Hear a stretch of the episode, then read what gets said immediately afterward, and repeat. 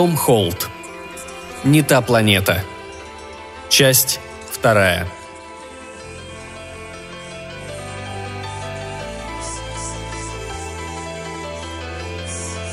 Она не замечала его до последнего.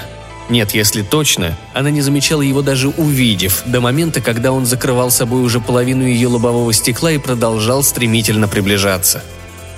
Она ударила по тормозам, и машина после отчаянной попытки сложиться гармошкой остановилась как вкопанная. Лобовое стекло, как на морозе, покрылось паутиной из узоров и линий. Вкрадчивый, настырный внутренний голос настойчиво нашептывал, что нужно завести мотор – пробить в лобовом стекле отверстие, чтобы можно было хоть что-то разглядеть, и поскорее сматываться. Человек, кто бы он ни был, наверняка мертв, и она уже ничем ему не поможет. Бегство с места преступления – это, пожалуй, единственный способ ухудшить ситуацию, которая и без того хуже некуда. Она вышла из машины, ее трясло, каждый шаг давался с невероятным трудом. Ноги стали словно чужие. Никаких смягчающих обстоятельств. Никаких. Она не смотрела на дорогу, потому что опустила глаза, прикуривая сигарету. Сигарету, которую вообще не должна была брать в рот. Во всяком случае, не выйдя от гипнотизера. Вкрадчивый настырный голос, адвокат, сидящий внутри, пытался свалить всю вину на гипнотизера, но его никто не слушал. «Да...» – протянула она про себя. «Вот и все. Вся жизнь коту под хвост. Стыд, позор, тюрьма. И этому бедолаге тоже не позавидуешь. «Ну что стоишь столбом, глупая корова?» – прервал ее раздумье голос. «Лучше помоги мне выбраться!» Ей показалось, будто сон ангелов грянул «Аллилуйя». «Что?» – только и смогла пропищать она голосом пятачка из мультфильма. От ужаса у нее буквально дыхание сперло. «Помоги же ты мне!» – повторил голос. Голос раздавался из кустов утесника, высаженный вдоль дороги, куда, как она обнаружила, и угодил сбитый мужчина – она невольно подумала, что у всех инженеров в мире, даже если бы они очень старались, с трудом получилось бы повторить этот эксперимент. Он влетел в куст головой вперед, как ныряльщик со скалы, и теперь висел вверх ногами чудесным образом поддерживаемый тысячами иголок, вонзившихся в одежду. На зависть любому продвинутому йогу. Поза, символизирующая равновесие враждебных сил в пространстве. Прекрасная иллюстрация. «Сейчас», — сказала она не слишком уверенно. «Не, никак не подступиться. В эту минуту она заметила, что кое-чего не хватает, а именно крови. От человека, которого только что сбил летящий на скорости 60 миль в час Форд Фиеста, так что пострадавший впечатался в колючие заросли, меньше всего ожидаешь такой безмятежной цветовой однородности. То ли в результате шока она перестала временно различать цвета, то ли у него действительно не было ни царапины. «Вам больно?» – спросила она, уставившись на него. Человек засмеялся. «Ничего страшного», — ответил он. «Это я так шучу. Так ты поможешь мне выбраться отсюда, или мне придется здесь висеть, пока одежда не истлеет?» «Простите», — пробормотала она совершенно искренне, хотя субъект был, похоже, не из приятных. Понятно, что она в сущности обязана ему жизнью, и что ее бессмертная душа у него в долгу на ближайшие 20 тысяч лет. Но из этого еще не следует, что он должен ей нравиться. «Мне очень жаль, но я ума не приложу, что делать», «Что? Ладно, с тобой все ясно». Его манера говорить и тон голоса определенно начинали действовать ей на нервы. «Отойди в сторонку и не путайся под ногами, усвоила?» Он немного подергался на месте, потом раз-другой весьма искусно изогнулся и каким-то непостижимым образом выпал из куста, приземлившись на ладони. Дважды сделал стойку на руках и аккуратно встал на ноги в полуметре от нее. Она торопела уставилась на него. «Черт, как это у вас получается?» – удивилась она. Он вздохнул.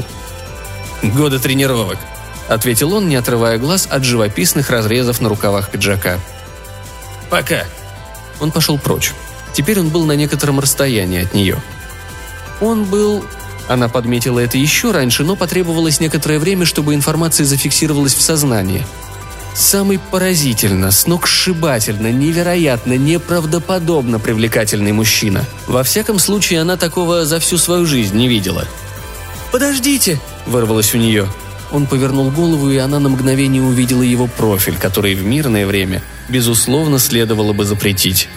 «Что еще?» – нахмурился он. Он определенно не вызывал у нее большой симпатии, но нужно было что-то сказать. «Я... мне очень жаль», – начала она. вы уверены, что чувствуете себя нормально?» «Никогда не чувствовал себя лучше. У тебя все?» Его голос звучал так, будто он говорил с чем-то, что стряхивал в этот момент со своего ботинка. Неприятный тип, несмотря на профиль. «Может быть, подвести вас куда-нибудь?» Еле слышно пробормотала она. «Учитывая, как ты водишь», — ответил он. «Нет уж, увольте. Попробую для разнообразия следить за дорогой. Она такая длинная, темно-серая, с белой полосой посередине». «Да, хорошо», — послушно согласилась она. Ее внутренний советчик призывал ее треснуть зануду по башке, и на этот раз она даже склонна была прислушаться к непрошенным советам. И при этом не могла отвести глаз от незнакомца. «Что ж», — сказала она, — «тогда не смею вас больше задерживать». «Прекрасно», — услышала она в ответ. «По крайней мере, позвольте мне заплатить за костюм». Он вновь остановился. «Спасибо, ты очень любезна», Процедил он, как будто говорил с маленьким докучливым ребенком. «Но тебе это не по карману, а мне расплюнуть. Небось, секретарша угадал?» «Извините». «Не извиняйся, это достойная профессия. Если ты будешь упорно работать еще лет 20, то растешь до офис-менеджера. А пока что я в гроб не лег бы в том костюме, который ты в состоянии купить. Это я так шучу», — добавил он. «Не бери в голову, вот собьешь меня снова в 2026-м. Тогда, может, мы до чего-нибудь и договоримся. Не исключено, в принципе, что он намеренно воспринимал каждое ее слово в штыки, руководствуясь рыцарским порывом. Поскорее избавить ее от огорчения и вины, пробудив в ней ответную неприязнь. Хотя вряд ли. С ним это как-то не вяжется. «Что ж», — проговорила она, — «если вам действительно ничего не нужно». «Да нет, я так, для красного словца, попрактиковаться в светской болтовне. Иди, пожалуйста, отсюда и в следующий раз сшибай лучше дерево или столб», он снова пошел прочь. Она побежала за ним и схватила за рукав, который остался у нее в руке. «Ловко», — сказал он. «Но все же не надейся, что я разрешу тебе купить мне новый костюм». «Почему вам не больно?» – закричала она почти в истерике. «Вас же долбануло так, что вы на воздух взлетели! Вы мне лобовое стекло пробили!»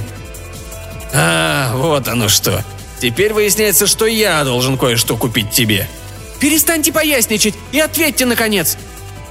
Он посмотрел на нее и покачал головой. «Ничего не выйдет», — ответил он. «Оставь рука в себе». «Вы...» «Ты бы хоть машину с дороги убрала», — посоветовал он. «А то людям не проехать». «Что? Ой,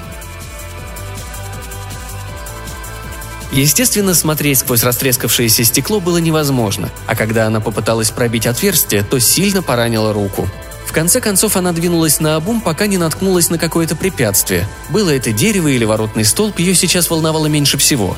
Когда она вновь выбралась из машины и кинулась догонять незнакомца, на дороге уже никого не было. «Проклятие!» – разозлилась она, оглядываясь вокруг. Она увидела ворота, через которые он мог перепрыгнуть, но перспектива месить грязь на полях, пытаясь отыскать его, ей не улыбалась. Возвращаясь к машине, она подобрала идеального размера камень для того, чтобы выбить в стекле подходящее смотровое отверстие и немного снять напряжение. Конечно, водительское сиденье теперь было усыпано осколками, но из всех ее проблем это была, вероятно, самой ничтожной. «Может, все это мне приснилось?» – думала она, сидя в машине и глядя на мир сквозь отверстие с заиндевевшими краями. «Может, я еще не совсем отошла от гипноза, и у меня галлюцинации?» Следующее мгновение она заметила, что ее пальцы сжимают зажженную сигарету. Она выбросила ее в отверстие и почти сразу же прикурила другую. «Если мне все это снится, тогда что же случилось с машиной? Врезалась в дерево? Полагаю, что так. Одно из двух. Либо я сбила этого занудного неприятного, но умереть не стать красивого типа, так что он угодил в кусты. Либо врезалась в дерево. Должно быть, врезалась в дерево. Определенно. Последние шесть миль она держала постоянную скорость 15 миль в час. Потом припарковала машину и присела на пороге своего дома, стараясь собраться с силами, чтобы нашарить в сумке ключи и открыть дверь. «Ну, врезалась в дерево», — уговаривала она себя, машинально повторяя слова, словно жевала резинку. «Врезалась в дерево, врезалась в дерево. Там было дерево, как пить дать было, и я в него въехала. Бах, бум, бац.